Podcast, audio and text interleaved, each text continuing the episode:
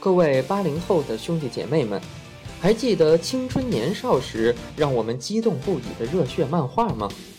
您希望自己的孩子听到曾经感动我们的故事吗？您愿意让孩子从小对户外运动产生兴趣吗？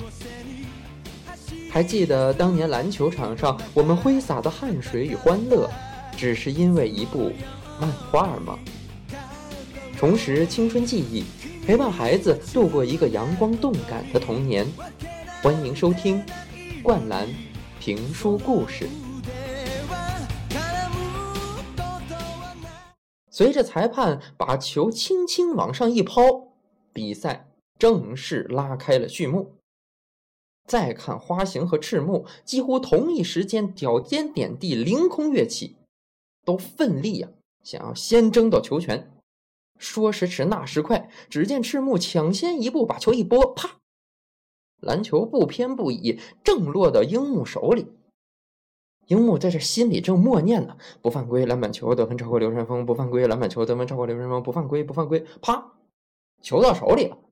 樱木一看，嘿，赤木还真不含糊，正准备运球，耳轮中就听见“嘟”，裁判的哨音响了。听见这哨声一响啊，樱木花道眼前一黑，差点坐在地上，心说：“完了！刚说完不犯规，这怎么就吹哨了呢？”再说不对呀，我还没动呢，我怎么就犯规了呢？樱木非常疑惑的用眼神看了一眼裁判，再看这裁判呢，用手指的不是自己，而是赤木。哎，这怎么回事呢？就听裁判说了：“湘北队四号跳球犯规。”话音刚落，只见花形举起右拳，喊了一声“好”。观众席里，翔阳的啦啦队更是一片欢呼。而湘北这边的观众席里，樱木的几个朋友可看不懂了。水户洋平赶紧问身边的赤木晴子，说：“这跳球犯规是怎么回事啊？”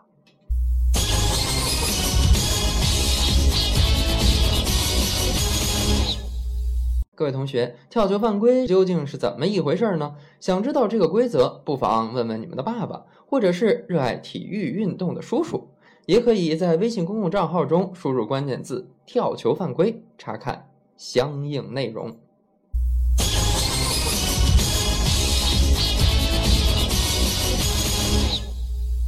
晴子啊，马上就给解释规则，是这么这么这么回事儿。哦。水户洋平点点头，不过赤木队长一向是以稳健著称啊，他怎么会一上来就犯这种错误呢？其实不光水户洋平纳闷，不远处坐着的呀，就是陵南队的替补向田彦一，他也正纳闷呢。他马上向身边的田刚教练表达了自己的疑惑。只见田刚教练呢，微微皱了一下眉，这个照理说呀。赤木是不应该出现这个失误的，但是你听听听听，翔阳的这啦啦队呀，呼声太高了，这对于大赛经验本身就不足的湘北来说呀，这是从来没遇到过这样的阵势，所以这一上来心理和气势上啊，已经就处于下风了。这叫什么呀？这叫不战而败呀！看来这场比赛湘北是凶多吉少喽。再看场上的局面呢，还真让田刚教练说对了。翔阳队啊，这一组织进攻，湘北的队员呢一上来防守，身高上的差距可就一览无余了。特别是这后卫宫城良田呢，前文书说过，他这身高啊还不到一米七零，明显比人家矮了一大截啊。翔阳队呢，就利用自己的身高优势，高举高打，直接从宫城的头顶上把球传到内线的花形手里了。花形一接到球啊，赤木刚宪的防守也已经到位了。两位中锋对决，这第一回合就要开始了。这时候，赤木队长心里很清楚。湘北的队员呢，把这次防守的希望可全都寄托在自己身上了。只要这个球能防住呢，就会振奋队伍的士气。想到这儿啊，赤木稳稳地占据了防守位置，眼睛紧紧盯着面前的花形透。只见花形透毫无惧色，脚尖点地，凌空腾起，这可就摆出投篮的姿势了。赤木紧随其后，纵身一跃，右手往前一探，使了一招饿虎扑食，心想：非把你这球盖下来不可。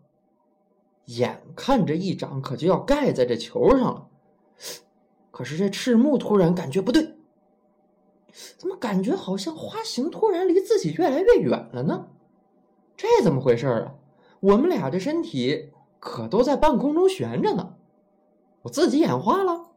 不管那些了，赤木一咬牙，这一掌啊，继续往下盖。哎，结果扑了个空。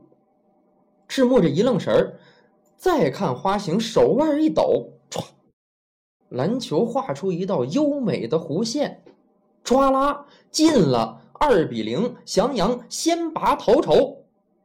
随着这一进球啊，全场是一片惊呼。哎，你看他那球怎么投进的？哎，你看那姿势太漂亮了。陵南的向田彦业更是张大了嘴，瞪着眼睛，半天说出一句话：“天哪，那是后仰跳投。”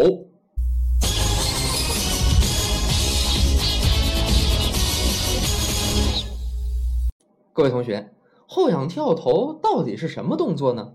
想知道的同学，不妨问问你们的爸爸，或者是热爱体育运动的叔叔，也可以在微信公众号中输入关键字“后仰跳投”，查看相应内容。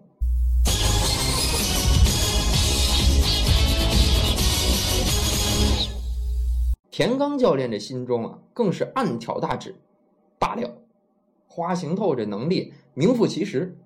如果说自己队伍里的鱼柱啊与湘北的赤木是刚劲型的中锋的话，那么花形透的特点恰恰就是以柔克刚。遇上这么难缠的对手，我倒是要看看湘北是如何应对。